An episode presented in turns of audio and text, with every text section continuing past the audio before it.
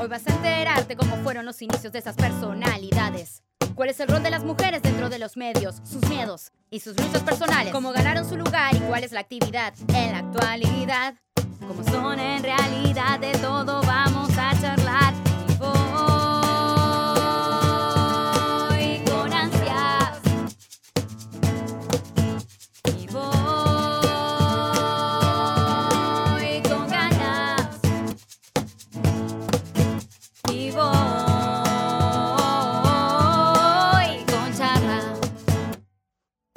Somos Noelia Kulchau y Mariana Martí, locutoras, actrices y comunicadoras, apasionadas por la comunicación en todas sus formas. Por eso queremos conocer mejor a sus protagonistas. Mariela Álvarez es locutora, docente y actriz de doblaje desde hace más de 20 años. Nos encontramos con ella en el ISER, donde da clases de doblaje en la carrera de locución, y hablamos de cómo fueron sus comienzos, del recorrido que hizo hasta la actualidad, del lugar que tiene la docencia en su vida y de cómo es la experiencia de ser mujer en ese medio. Bienvenida, bienvenida. Ah, bienvenida, Gracias. muchas gracias. Ay, muchas gracias. Bueno, hiciste de todo, hiciste radio, televisión, de todo, dentro de la locución, sos actriz de doblaje, pero ¿cómo arrancó? Yo lo tenía muy claro desde los 10 años que quería ser locutora, porque en realidad escuchaba radio en mi casa, mi mamá escuchaba siempre AM y yo sabía que la radio existía por ella.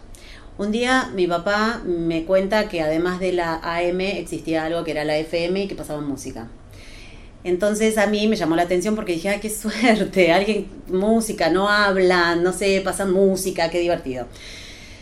El asunto fue que yo a los 10 años descubrí como FM la rock and pop, que no era justo una FM muy era musical, pero había mucho programa y mucho contenido. Y era la época de la Negra Bernasi, de la Halo, de Pergolini a la noche. Como yo cursaba a la mañana a la escuela, a la noche me quedaba escuchando a Pergolini en malas compañías. Y eh, me encantaba y yo tenía ganas de conocerlo. Y con mis 10 años mi ingenuidad hizo que yo pensara, bueno, si yo un día quiero conocerlo a Pergolini, tengo que estudiar locución porque puedo estar en la radio y verlo. Mirá qué largo era todo el asunto, para, o sea, era más fácil ir hasta la puerta de la radio, pero bueno, yo eh, tomé el camino más, más difícil.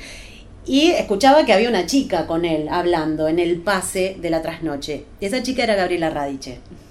Entonces, eh, yo así descubrí la radio y descubrí la locución y descubrí que había una carrera que era de locutor nacional. Así que toda mi infancia fue perfilar para el lado de la radio, las voces, eh, las locuciones comerciales. Y tengo un tío que se llama Alejandro, el hermano de mi mamá, que cuando vio que yo estaba muy entusiasmada, me llevó a una radio de mm, zona sur, que recién empezaban a aparecer, esas radios comunitarias, mostró lo que era una radio, lo que era estar adentro de un estudio, y a mí me encantó.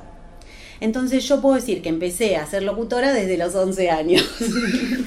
Por eso el miedo al micrófono, entonces no lo tenía, porque para mí era una niña, era un juego.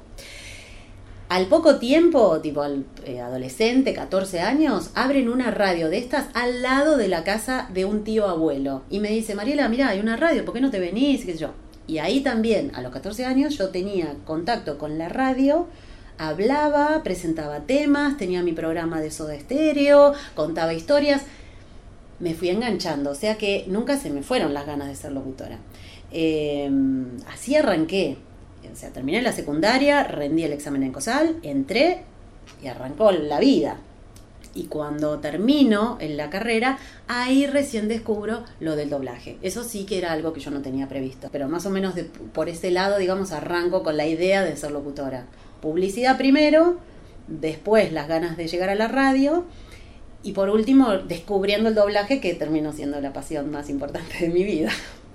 ¿Y el doblaje dónde lo descubriste? ¿Estudiando locución? Y el doblaje yo lo descubro estudiando locución, porque en, la en el tercer año tenemos una materia que es doblaje. Yo ahí recién descubro lo que era el castellano neutro. Cuando yo descubro lo que era el castellano neutro, entiendo mejor quién era este hombre que yo escuchaba, en la aventura del hombre que hablaba distinto. Y dije, con razón, este señor hablaba distinto porque en realidad estaba haciendo castellano neutro. Ese señor era Ernesto Fritz. Y Ernesto Fritz además era una persona que yo conocía por la voz en los carteles de Benny Hill también. Y por su famoso remate de doblado al español en video récord en ese momento. Así que yo el doblaje no sabía que se hacía en Buenos Aires. Pero tenía, sí, dos compañeros Diego Brisi, Hernán Bravo Baldacini, que hacían doblaje, y Alejandro Uteiral. Entonces mis tres compañeros hacían doblaje, ya estaban trabajando hacía un año y yo esperé a terminar la carrera, a aprender bien cómo era el asunto de la técnica del doblaje y ahí recién mostrar un poco, presentarme, decir, bueno, voy a dar una prueba. Nada, cuando terminé la carrera hablé con mi compañero, le pregunté si podía llevarme a mirar y Diego Brisi me lleva y, y así empiezo. O sea, hago una prueba, escucho durante una semana, escucho cómo trabajaban mis compañeros y este, a la semana el director, en ese momento, Alberto Ramírez Benín, me dice, te voy a tomar una prueba, me tomo una prueba, mi neutro era, mm, bueno, aceptable, y la interpretación, mm, buena, como para empezar, era una época donde empezabas sabiendo poquito y aprendías haciendo. Y tuve esa oportunidad, eso fue en el año 99, o sea que ya hace 20. ¿Y los primeros laburos de locución? como Y los primeros laburos de locución me llegan a partir del doblaje. Todo por prueba, casting, prueba y error. Parecía que quedaba después no. Como que también lo de la publicidad mucho lo aprendí haciendo. Y bueno, dándome la contra la pared mucho. Eh, me ayudaba el doblaje porque me desestructuraba, pero por otro lado después tenía tan claro el neutro que el río platense no me salía. Así que bueno, fue un aprendizaje. Y con respecto a, ¿alguna vez sentiste la diferencia de por ser mujer que te costara más o no? Digo, ¿alguna vez notaste esa diferencia en algún momento de tu carrera?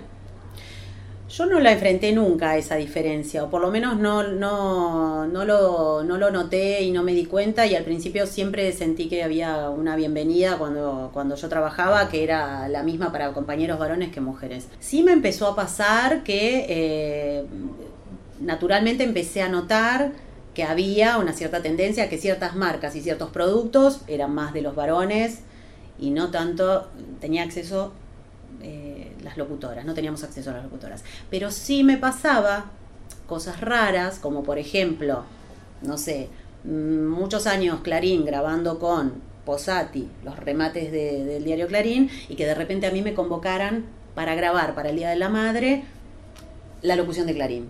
Entonces era como siempre esa, esa sensación de, wow, qué loco, mirá, tuve la oportunidad de, esto lo venía haciendo un varón siempre y de repente me convocan y grabo yo. Y tengo grabado y guardado el, eh, la frase de Clarín, el gran diario argentino, como algo tipo emblemático que siempre había sido de varón y de repente lo grababa una mujer.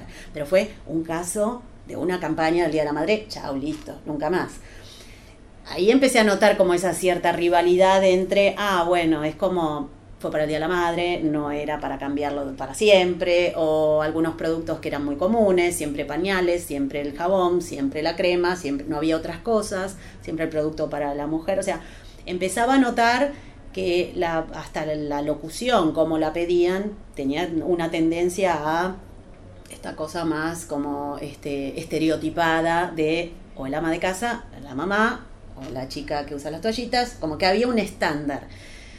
Yo cuando entendí el estándar empecé a trabajar a partir de eso con, con, ese formato. O sea, yo siempre entendí que acá había algo que, bueno, me piden esto, yo voy hacia este lugar. Y no me gustaba, o sea, en ese punto era como que trataba de meter alguna impronta distinta, eh, pero muchas veces me encontraba con el problema de, bueno, o no lo hago y no grabo y no trabajo, o lo hago, pero trato de meterle una impronta diferente porque si no parece que la estás tratando de tonta a la otra persona. ¿Y las marcaciones cuáles eran? Y las marcaciones en, ese, en esos momentos era, bueno, no, este, más eh, como más tonta o me decían, no, mira, este, no lo digas así, decirlo de esta otra manera o con respecto a las pronunciaciones, por ejemplo, recuerdo que era más, no, no, bueno, no me pronuncies todas las letras, eh, ahorrate por esa, ese aspirala, esto no lo marques tanto, habla más como habla la gente en la calle.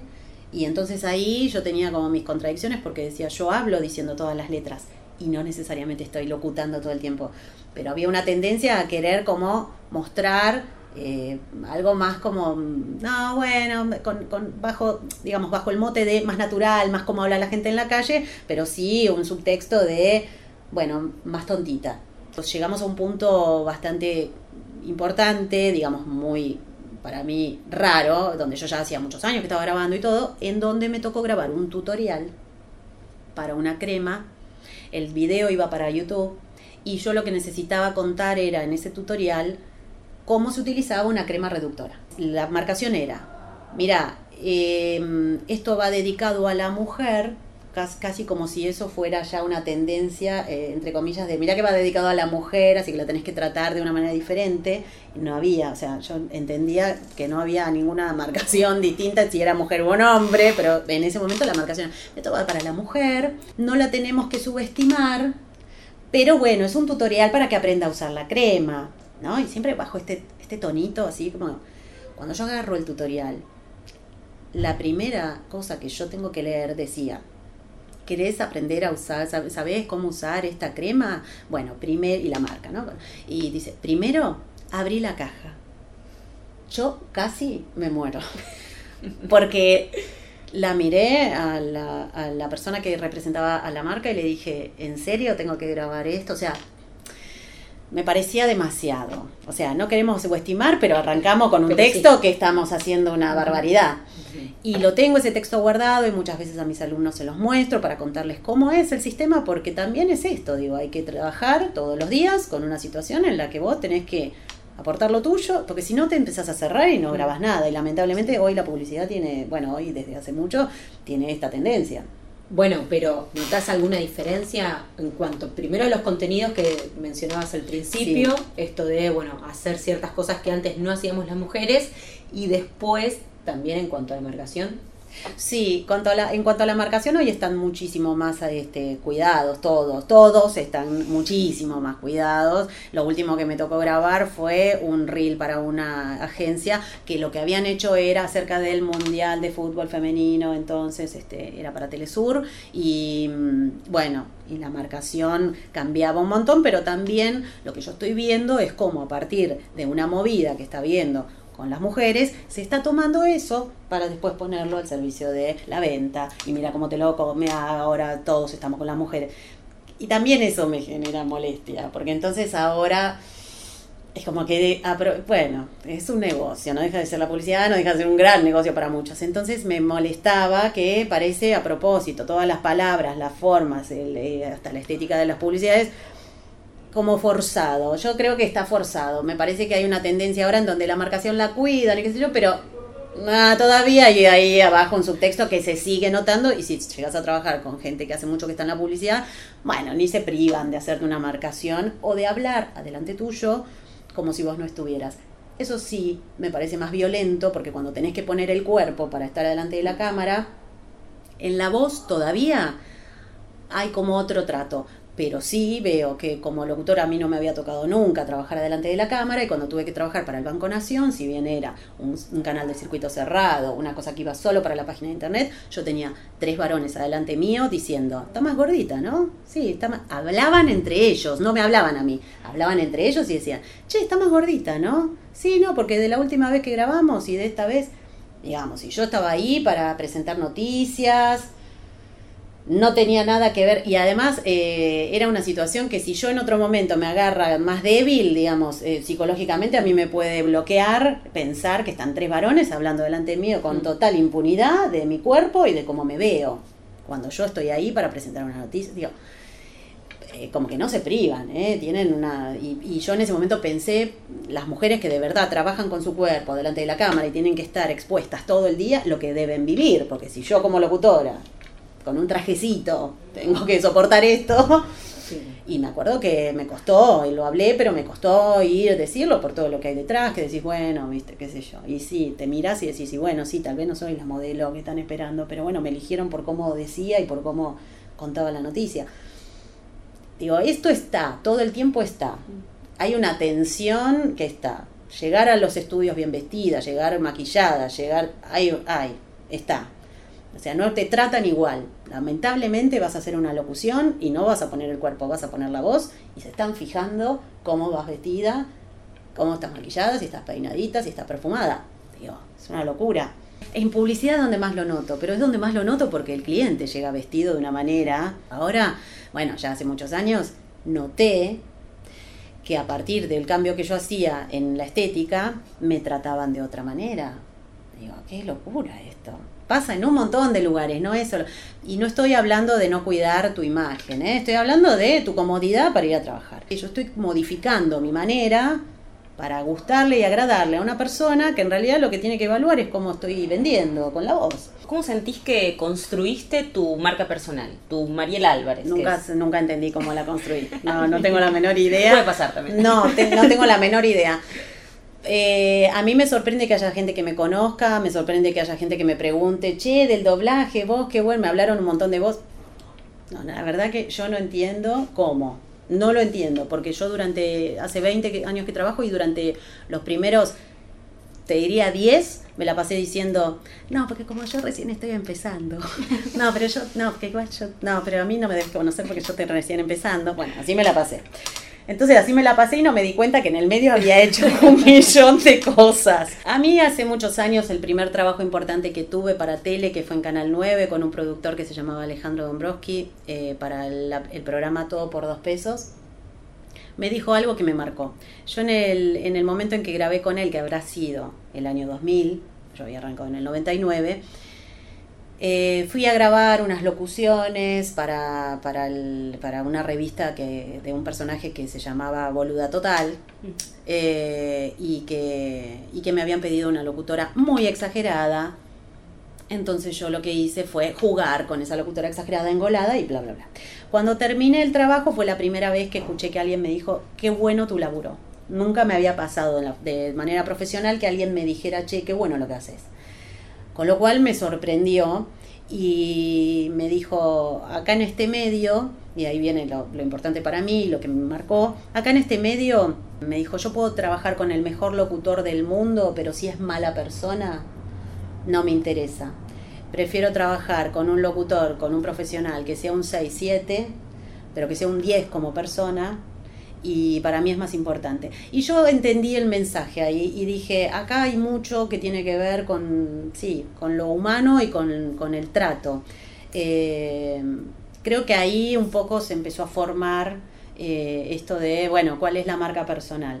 La verdad que no la sé cuál es la marca personal, pero sí me doy cuenta que tengo una tendencia a, me gusta trabajar donde hay equipos de laburo con los que me llevo bien. Y donde no, la verdad que me suelo ir. Y no me importa el proyecto, no me importa si es Radio Mitre, no me importa si es Rock and Pop, no me, impor- no me importa dónde esté. Si el conjunto de personas a mí no me hace sentir cómoda, me voy. Entonces creo que ahí eso mm, lo valoro mucho de mi parte porque si bien después mis padres sufren diciendo, pero ¿cómo dejaste este trabajo? Bueno, es que primo otras cosas. Y también porque, bueno, a lo largo de los años logré tener un caudal de trabajo que me permite elegir, porque también si no tuviera otra cosa, no sé si me estaría yendo de los lugares. Eh, creo que tiene que ver mucho con ahí, con, la que- con eso, con la espontaneidad de mostrar quién soy y las cosas que hago. Y es, bueno, soy esto. Y prepararme y esforzarme y mejorar y todo lo que quieras, pero bueno, mira, soy esto. Y cuando del otro lado te van como este, contando que lo que haces gusta, bueno, te vas sintiendo bien. Pero yo no tengo registro de las cosas que hago. A veces eh, los alumnos me dicen, vos, vos grabaste la publicidad de Asadorito, de Carne Argentina. Yo canté esa canción toda mi infancia y yo digo, para mí fue una publicidad que no- ni la vio nadie A ver, ¿te acordás algo? Del nene ese que cantaba, no, me muero. Yo llegué a la, fue así, yo llegué al estudio de grabación y me dicen, mira, tenemos esta canción y vamos a tener que cantar este nene. Y yo dije, bueno, yo no canto, o sea, yo no canto. Y eh, me pone la música. Y era un niño de dibujo animado cantando. Así que yo dije, bueno, yo me mando y, y empecé como a improvisar. La canción sí me la acuerdo. En el campo, en la ciudad, hay mucha gente trabajando para juntar a los amigos en el gran asado argentino. Bueno, yo cuando los pibes vienen y me dicen, no, yo esa. Y me la, eh, me la cantan. yo digo, me siento como si fuera ay, un dibujito animado famoso. La princesa Candy de Dave el Bárbaro. Para mí fueron dos temporadas, no, no sé, sí, dibujo divino, pero ¿quién lo vio? Bueno, sí, hay una camada de chicos que lo vio. Mm, Siempre tengo como esa tendencia a creer que nunca hice nada que fue famoso, que fue importante, que fue super visto. Tengo como esa idea. Entonces, claro, me preguntás, ¿cuál es tu marca personal? No sé, como, ¿qué, qué sé yo? No sé si yo Claro, nunca... No, no sé, claro. nunca tuve nada importante. Y en realidad, sí, tuve un montón de cosas. Y bueno, uno no se da cuenta, pero a lo largo de los años hice un montón de cositas. Que construyeron eso también. Que terminaron construyendo eso. La base de, claro. Y que construyeron eso. A mí me parece que una de las cosas que más me interesa siempre es desaparecer. El no estar, el que no se sepa, el que yo te grabo y te hago esta voz, pero que te cueste distinguir quién la hizo. O sea, como esta cosa de bajo perfil, pero a la vez como un juego propio de, bueno, si voy a hacer un doblaje, voy a tratar de buscarle la vuelta para que no se parezca uno a otro. En algún momento todos empiezan a parecerse, pero buscarle un sentido a cada personaje como para que los compañeros cuando te escuchan te dicen, ah, eras vos. Por eso creo que nunca termino de encontrarle cuál es la vuelta a la marca registrada, porque no... Sí, tengo, tengo una tendencia en los finales, tengo una forma de hablar que es particular, pero me doy cuenta que la búsqueda siempre fue eso, como que no se note, que no se... Y, y, tal vez yo me la creí tanto esto de que no se me reconozca, claro que después cuando te reconocen decís, ah, pero ¿cómo vos sabías que era yo? Sí. Ah, ¿Y qué, laburos eh, disfrutaste más en doblaje? De los últimos que hice, el de Julia Roberts fue el más, eh, el que más disfruté porque era muy difícil. Parece, ella parece que no te actúa, parece que está, lo está, parece que pusieron una cámara delante y no está actuando, es ella. O sea, es tan genial que es impresionante. Entonces, a mí ese lo, lo me costó y en, y en el costarme lo disfruté porque me pareció súper interesante la sutileza con la que la mina trabaja. Entonces eso había que llevarlo al doblaje. Y había mucha profundidad y había muchas cosas que elaborar desde, desde los climas y ese lo disfruté un montón. Pero bueno, era un capítulo por, por, este, por semana a veces, o dos por semana, intensos y de mirar, marcar, ensayar, grabo. O sea, cada escena yo la cuidaba porque me parecía súper interesante que quedara bien el trabajo. Ese fue el que más disfruté. ¿Y en qué serie, María? En Homecoming. Después hay otro personaje que yo disfrutaba, que tal vez no puedo decir que a nivel técnico o a nivel actuación, porque fue de los primeros, era Ángela Anaconda. Porque Ángela Anaconda era mi primer dibujo animado, mi primer protagónico, y el humor que manejaba la serie tenía este, una acidez que a mí me gusta mucho y, lo disfrutaba, disfrutaba hacerlo. Eh, para mí era un placer llegar y era de los primeros laburos, pero después cuando vas creciendo y vas encontrándole la vuelta, eh, cuanto mayor desafío tiene el drama, mejor para mí, porque bueno, además disfruto más los dramas que, que las comedias. Los, dramas me parece que siempre tienen un clima mucho más interesante que, que las comedias que están siempre allá arriba y medio como que me aburren un poco. Pero mm, sí, ese fue el que más disfruté. Esos son los que más disfruté. ¿Y cuál es tu rutina para, mm, recién decías esto, miro la escena y demás, pero qué es lo que te pasa a vos cuando estás mirando la escena? ¿Qué es lo que mirás, no? Cuando yo llego a la escena, eh, lo que estoy mirando por lo general es los ojos de mi personaje, la expresión corporal y estoy muy atenta a la escucha. Yo trabajo más con la escucha que con la mirada. Trabajo más con el escuchar la sutileza de los subtextos y los tonos y dónde los, va, dónde los mandan y eso acompañado con la imagen. En el momento de grabar ya bajo la vista y estoy leyendo y escuchando. Eh, entonces, lo único que hago es retener con la memoria qué caras había puesto los personajes. En el trabajo diario lo que logré fue que más o menos, más o menos, a la primera vista que tengo del personaje, recuerdo después en la escena cortita qué caras iba poniendo y cómo iba cambiando. Pero mucho, mucho me ayuda la escucha. Yo cuando llego no, no tengo otra cosa en la cabeza que lo que estoy viendo en la escena. Si me pueden contar de qué va mejor, si no me pueden contar, lo vamos descubriendo, pero digamos, no puedo, eh, si el personaje es nuevo, no puedo trabajar sentada, tengo que trabajar parada. Si el personaje lo conozco, me resulta un poco más práctico estar sentada porque a veces son muchas horas, pero en general me gusta ponerle el cuerpo y sentir todo lo que está sintiendo el personaje. Y es eh, mucha concentración. Yo lo que siento es que casi rosa la meditación, porque estoy en blanco, yo estoy solamente cada lo que dura el minuto de la escena, estoy ahí, en ese momento presente, y cortan y es, puedo hacer un chiste, puedo hablar de otra cosa, me pueden interrumpir, puedo sacar la foto, subirla al Instagram, pero en el medio de la escena eh, no hay, no hay nada en mi cabeza más que lo que estoy haciendo, y estoy siendo ese que está del otro lado. Yo siempre digo que si en ese momento a mí me trajeran un espejo, lo que yo siento internamente mientras estoy grabando es que si yo me mirara al espejo estaría viendo la cara del que está en la pantalla. como que siento hasta, hasta ese nivel. Siento que tengo esa cara, ese pelo, ese cuerpo, todo. Lo cual me vuelve como muy poderosa, porque en ese momento siento que soy esa que está ahí y me encanta. O sufro, como la que está ahí también, y sufro y, me encanta. Eh, pero más que nada la escucha y la mirada puesta en lo que está sucediendo en toda la escena. Y mucho en la lectura del diálogo en general. No puedo leer mi texto si no sé qué me están contestando. No puedo. Necesito saber.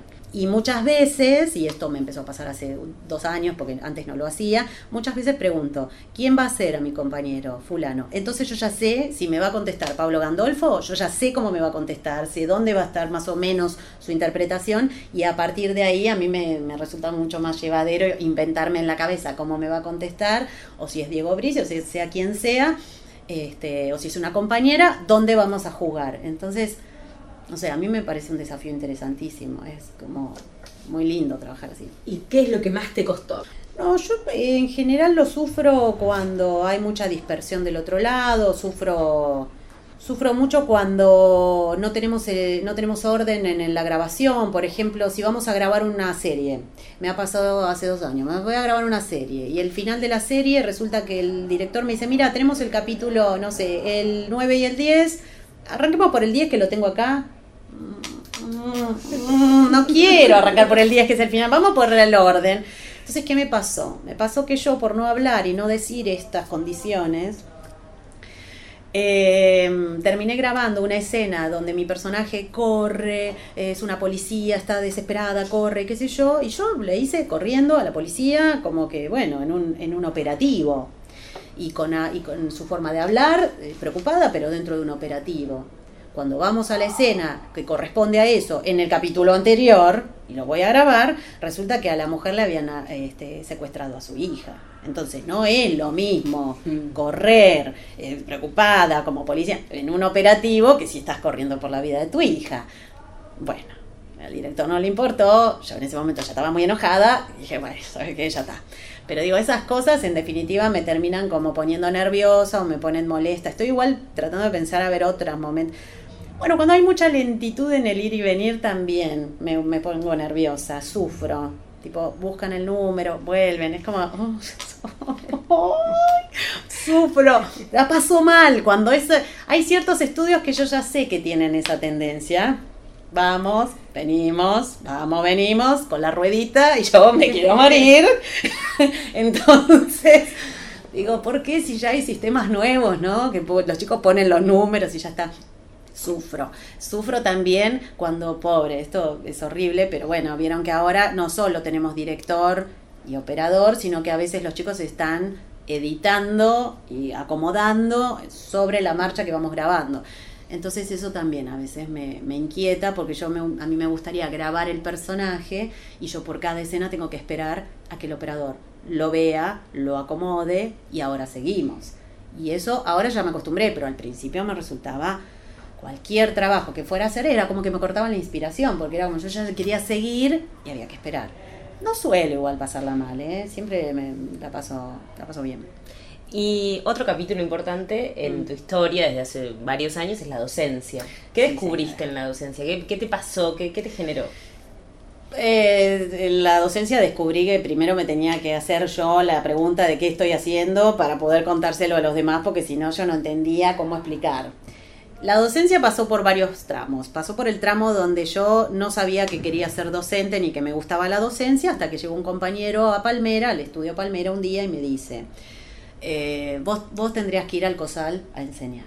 Y el COSAL es donde yo estudié y es verdad, a mí me habían enseñado de una manera que no, no coincidía con la realidad. Entonces, eh, le dije, ¿a vos te parece? Me dijo, sí, porque ahora hoy están ya enseñándolo de una manera que es... Muy mala, la verdad que no sirve, estaría bueno que vos vayas. ¿Por qué él me lo vino a decir a mí? No tengo idea. ¿Por qué no se lo dijo a otros? No sé. No sé, que vio, que, bueno. A mí me gustó la idea y me presenté en el COSAL con un proyecto y me dejaron entrar a trabajar y empecé como ayudante de cátedra primero, después a cargo de la cátedra. Al principio, para mí, la docencia era buenísima porque yo explicaba lo que estaba bueno del doblaje, pero se lo podía explicar solamente a los que me prestaban atención. Los que no me prestaban atención, bueno, mira, tenés una buena nota, chao, listo, salí. como que no sabía convocar la parte pedagógica, claro, no la tenía, entonces era como no sabía convocar a los otros. Me quedaba solo con los que les interesaba. Entonces un día dije, no, esto yo no sirvo para esto. Me fui. Dije, no, bueno, ya está acá, chao, listo. Pero después volví, retomé en el 2012 y ahí entendí que había otra vuelta de tuerca y que había, estaba bueno trabajar con esto. Em, pero era un taller de gente que le gustaba el doblaje, por lo tanto todos los que venían estaban interesados. Pero ahí enganché como otras vueltas, otras vueltas de tuerca. Eh, la docencia, mm, la verdad que para mí es fantástica porque me, me interpela continuamente sobre qué estoy haciendo. Me obliga a estar trabajando continuamente para no desactualizarme, porque si yo les enseño a los chicos el mismo neutro que yo aprendí en el 99, no es el mismo que se utiliza hoy. Por lo tanto, yo necesito estar continuamente trabajando en la actualidad y ayornándome yo. Em, me obliga a pensar escenas que sean fáciles para los chicos que están empezando, pero que a la vez tengan un sentido y hacer un ejercicio previo para que los chicos entiendan por qué ese ejercicio es necesario para esta escena. O sea, a todo le fui encontrando una vuelta y eso me fue gustando. Entonces hoy por hoy disfruto mucho de tener cursos de gente de nivel inicial, donde tenés que mostrarle todo este mundo del doblaje, las disfruto mucho más que tal vez eh, estar en la especialización de doblaje con gente que ya tiene otra capaz, no sé, actores o locutores que ya vienen formados con otros cursos y donde hay una mayor exigencia. O sea, yo todavía sigo disfrutando, como que me gusta entusiasmarlos y mostrarles lo bueno que está hacer doblaje, cómo te desestructura, cómo es un entrenamiento para el locutor, aunque no te guste hacer doblaje, es un entrenamiento para vos para desestructurarte. Entonces todo esto genera como una incertidumbre y los chicos terminan. El premio que voy teniendo es termino la, mm, no sé, toda la cursada del ISER con pibes que arrancan diciendo, a mí el doblaje no me gusta, y que terminan diciéndome, me voy a anotar a la especialización. Entonces ahí es donde yo siento el logro. ¿Y qué consejo les darías a chicos que quieren ser actores de doblaje? ¿Por dónde empiezo? ¿Qué hago? Siempre para mí empezar este, a, a meterse en el mundo donde a vos te interesa, en principio hay que empaparse de eso que te interesa. Entonces, consumir doblaje para empezar a pensar la idea de, bueno, si quiero trabajar en doblaje necesito saber cómo suena, cómo cómo se. Eh, básicamente mirar doblaje para empezar a ver de qué se trata. Em, me gusta la idea de eh, también contarles esto de, bueno, la lectura a primera vista, practicarla me parece súper importante, porque en el doblaje ya no vas a tener tiempo para practicar la lectura, porque eso, eso ya tiene que ir sabido de casa.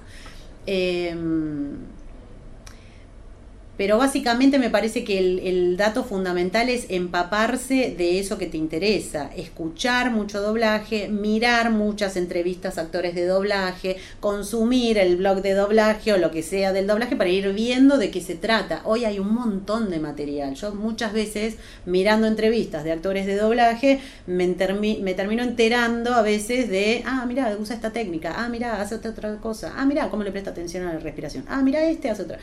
Digo, es tanto porque cada uno es tan versátil y cada uno hacemos una técnica tan distinta. Hoy por hoy encima hay 8.000 cursos que tienen que ver con técnicas vocales, o sea, todo se fue ampliando, además de la especialización de doblaje. Digo, hay todo un mundo ahí afuera que te forma con un montón de cosas que te hace ver que lo de hacer doblaje no es hacer voces. Entonces, para mí lo principal es escuchar doblaje y si te interesa y si más o menos te parece que vamos bien por ahí, eh, porque también hay mucho prejuicio y hay mucha cosa de por qué le cambian la letra, por qué y por qué no suena igual que el inglés y qué sé yo. Eh, cuando logras sacarte todas, enterarte de por qué suceden esas cosas, qué hay detrás, eh, bueno, yo creo que la, escucha del doblaje, la lectura y, y el poder meterte en algún curso para empezar a indagar de qué se trata serían las, las pautas principales. Pero consumir doblaje desde ya, porque si no, no sabes qué es lo que vas a ir a hacer. Y en el doblaje lo que tiene de bueno, y ahí es donde yo, por eso me encanta trabajar con locutores, es que los locutores tenemos un oído que de alguna manera te hace imitar, eh, copiar o te permite saber de qué se trata, ¿no? Entonces, el doblaje no es copiar, no es imitar, pero sí hay una gran, hay una, hay un, este, hay un gran trabajo auditivo. Los locutores tenemos un trabajo auditivo de por sí que nos genera la posibilidad de poder diferenciar.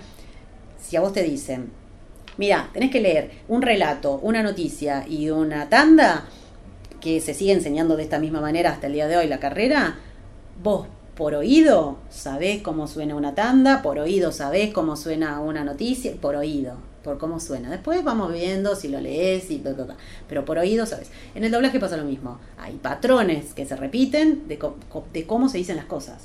Entonces, cuando vos ves un documental, una película, y ves un policía, o ves una enfermera, o ves esos bolitos chiquitos, esas interpretaciones cortitas, que son con las que primero empezamos. Si no tenés idea cómo suenan, porque suenan en todos los lados iguales. Eh, digo, hay que escuchar mucho para empezar a entender la musicalidad del neutro, porque el gran problema es, bueno, pero ¿cómo es el neutro? Bueno, ¿cómo suena? Bueno, pero ¿cómo?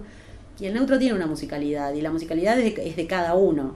Pero también hay una cuestión de interpretación, de entender lo que estoy diciendo, que no va a sonar igual en rioplatense que en neutro. Para entenderlo, a mí particularmente me sirve mucho escuchar cómo lo dicen. Hay varias versiones, mm, pero más o menos todas coinciden en que el final se cierra o en que acá cantó para arriba o que acá... Digo, hay un par que se reiteran. Eh, no es lo mismo el ritmo de una sitcom que el ritmo de, no sé, un, um, policial negro. Bueno, no va a ser lo mismo. Si vos no tenés idea cómo suena la sitcom, cómo suenan los remates de los chistes y cómo están, eso es algo que te lo da la escucha. El director te puede guiar la mejor, de la mejor manera posible, pero si no hay un trabajo tuyo de escucha, entonces por eso escuchar, escuchar, escuchar. Por eso sigue siendo importante ir a escuchar y a ver. Porque a veces la gente todavía se, se pregunta, porque ¿y cuándo me ponen en el atril? Bueno, no, después van a tener que escuchar mucho. Mirar y escuchar. Pendiente, ¿qué te quedó pendiente? De- Decir, bueno, ahora me gustaría, no sé, ser veterinaria. No sé, ¿qué te quedó Uh, pendiente? pendiente. mm, Yo creo que pendiente me ha quedado ser actriz de, de tele, de estar adelante de la cámara. Pero como tengo tanta vergüenza, no me. No, no podría. Pero después fui creciendo y dije, bueno, capaz que hubiese estado bueno. Pendiente así que diga que, que ay, esto me. No, nada. He intentado muchas cosas y sobre la marcha he visto que no, al final no, qué sé yo, cuando yo terminé la carrera de locución, empecé la de psicología en la UBA, hice el CBC, hice el primer año de la carrera. No, y después dije, no, no, no puedo.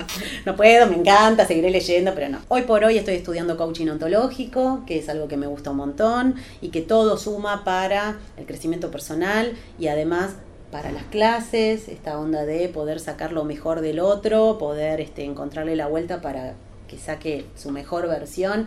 Me parece que está buenísimo y estoy muy contenta con eso. Pero no ha quedado nada pendiente y a veces lo pienso y digo, qué suerte he tenido porque sinceramente hay un montón de cosas que yo tenía previstas y que fueron sucediendo y que eso hizo que después no me quedara pendiente, como que quise ser locutora, fui locutora.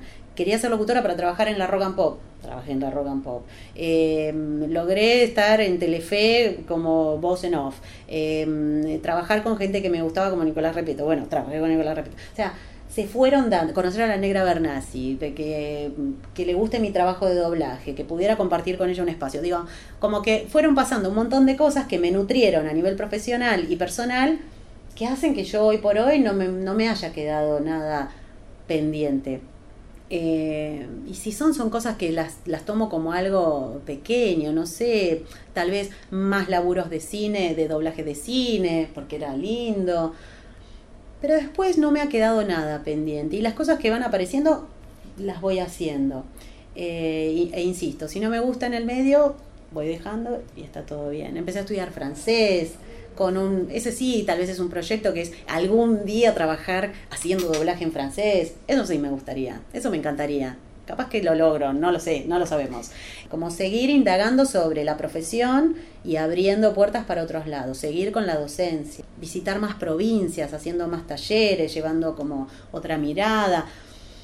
Pero son todos proyectos. Nada del, de, no, quedó, no me ha quedado nada pendiente porque en realidad o está transformado en proyecto o es algo que ya se cumplió. Entonces es como todo para adelante, siempre como con esa mirada. Y eso está bueno. Me, me parece que es también lo que marca como mi forma de vida y eso me gusta. Genial, sí. Buenísimo, bueno, muchas gracias. No, de nada, muchas gracias a ustedes. Éxitos, éxitos con esto. Bueno, me encanta.